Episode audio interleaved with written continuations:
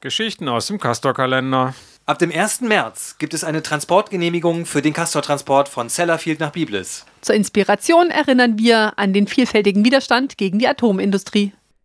Anlässlich des gestrigen 10. Jahrestages der Tschernobyl-Katastrophe demonstrieren am 27. April 1996 15.000 Menschen an sechs verschiedenen Atomstandorten im ganzen Bundesgebiet – und zwar in München, Freiburg, Biblis, Krümmel, Ahaus und Magdeburg. AtomkraftgegnerInnen aus dem Wendland nehmen mit zahlreichen Treckern an einer Demonstration in Magdeburg teil